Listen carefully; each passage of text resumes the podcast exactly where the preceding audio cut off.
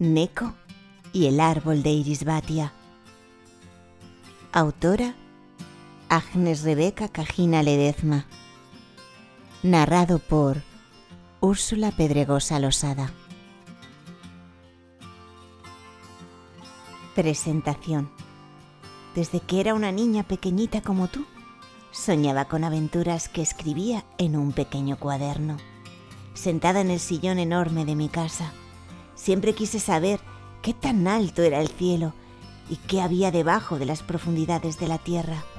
Esta vez quiero compartir contigo una aventura que vivió nuestro querido Neko el día que salió por primera vez de excursión al bosque. Una hazaña divertida donde sucedieron cosas asombrosas y maravillosas. Te invito a descubrir en compañía de nuestro valiente gatito Neko sus nuevos y magníficos amigos. Espero que disfrutes de este grandioso viaje a las tierras de Irisbatia. Agnes Cajina Ledezma. Capítulo 1. La excursión. Esa mañana en la escuela Girasol, donde estudiaba Neko, era un día muy diferente a todos. Los niños corrían de un lado a otro, todos apurados en terminar de empacar las maletas, y la razón no era para menos. Ese día todos se preparaban para hacer una acampada en el bosque. Neko, al igual que sus compañeritos, estaban muy emocionados, porque ese día tan ansiado había llegado. Era su primera excursión. Nunca antes había dormido fuera de casa y ahora comparía junto a sus compañeros de clase en el bosque. Para un gatito de apenas seis años le causaba un poco de temor e inseguridad. Sabía que por la noche el bosque estaría oscuro y él apenas era un gatito pequeño. Él, al igual que los otros niños, le temía la oscuridad, pero muy en el fondo sabía que ese temor sería pasajero y que, en algún momento de su vida, superaría ese temor. Aún así, Neko estaba súper ansioso porque no sabía a lo que se enfrentaría. Llegado el momento, todos los niños hicieron una fila para poder abordar el autobús. Neko era uno de los primeros de la fila porque era el más pequeñito cuando todos ya estaban dentro, la maestra pasó lista de asistencia para ver si todos ya estaban presentes. Luego que todos estaban listos, el bus escolar se puso en marcha. El viaje estaba siendo muy divertido. Cantaron durante todo el trayecto. Cuando por fin llegaron al bosque, ya casi estaba anocheciendo, y eso era genial, porque de esa manera pondrían en práctica sus conocimientos de niños exploradores. Luego de levantar sus casas de campaña, se dispusieron a encender una fogata. Cuando la fogata ya estaba grande, todos se sentaron alrededor para seguir cantando. Tomaban unas pequeñas ramitas secas y calentaban los malvaviscos.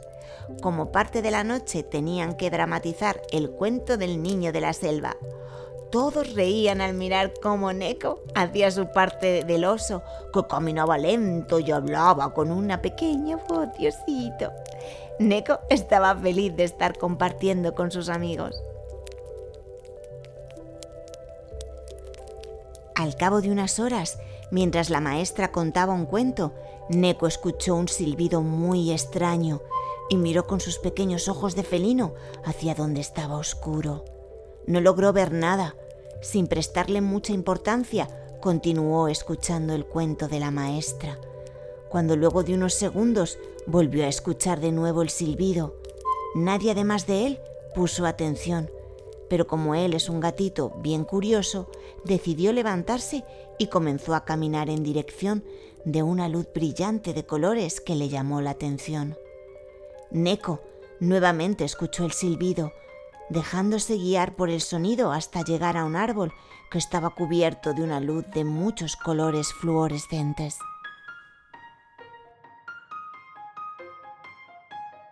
Se quedó asombrado de la belleza de este. Poco a poco se acercó para verlo mejor, sin fijarse por dónde caminaba, con su mirada fija en aquellos colores. Neko avanzó e intentó tocar la superficie que brillaba, en ese instante, en el momento que se acercó al árbol, un enorme hueco se abrió al pie de este y Neko resbaló en él. Pero afortunadamente el gatito pudo sostenerse de unas raíces que sobresalían de la tierra. Cuando estaba a punto de salir, el árbol empezó a sacudirse como si quisiera que Neko se fuera por el profundo y oscuro agujero. Él se sostenía con todas sus fuerzas. Sus ojitos empezaron a humedecerse del nudo que tenía en la garganta. El árbol se sacudió una y otra vez hasta que el pequeño menino no pudo sostenerse más, cayendo en la oscuridad del hueco.